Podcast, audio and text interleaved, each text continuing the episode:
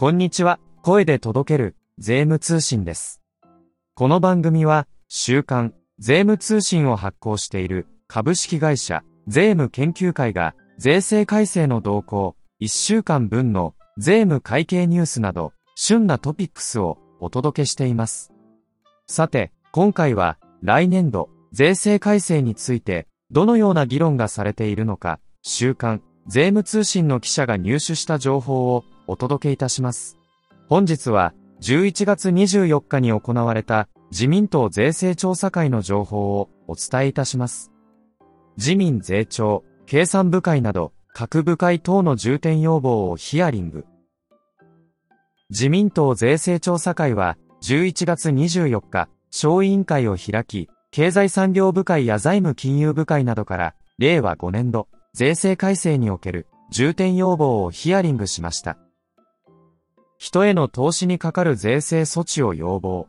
経済産業部会は、人への投資、イノベーション促進とカーボンニュートラルへの対応のための取り組みとして、主に以下の要望を行いました。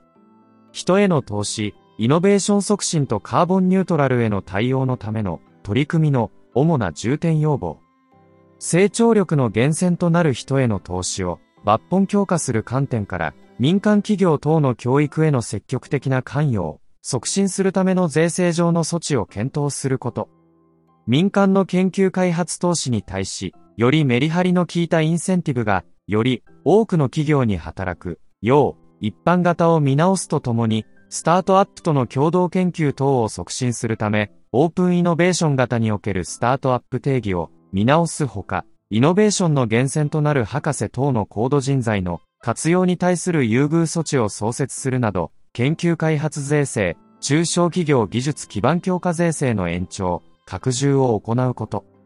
このほか、インボイス制度導入について、中小、小規模事業者等への負担軽減や、影響最小化の観点から、必要な税制上の措置を検討することや、企業等の事務負担軽減や、バックオフィス効率化に資するよう、電子帳簿保存法の電子取引の保存や、有料な電子帳簿に関する制度等について、所要の見直しを求めたほか、スタートアップエコシステムの抜本強化として、スタートアップへの投資等にかかる優遇税制の検討等も要望しました。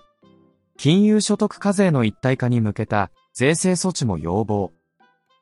財務金融部会では、貯蓄から投資へのシフトを大胆、抜本的に進める観点から、NISA、少額投資非課税制度の抜本的拡充、高級化、その他所要の措置を講ずることや、金融所得課税の一体化に向けて必要な税制上の措置等を講ずることなどを要望しました。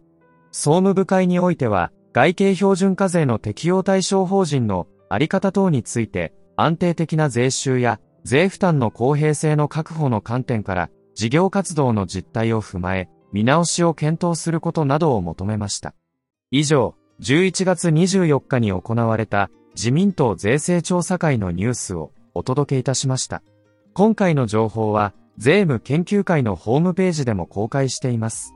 概要欄にリンクがございますので、ご覧ください。最後までお聞きくださり、ありがとうございました。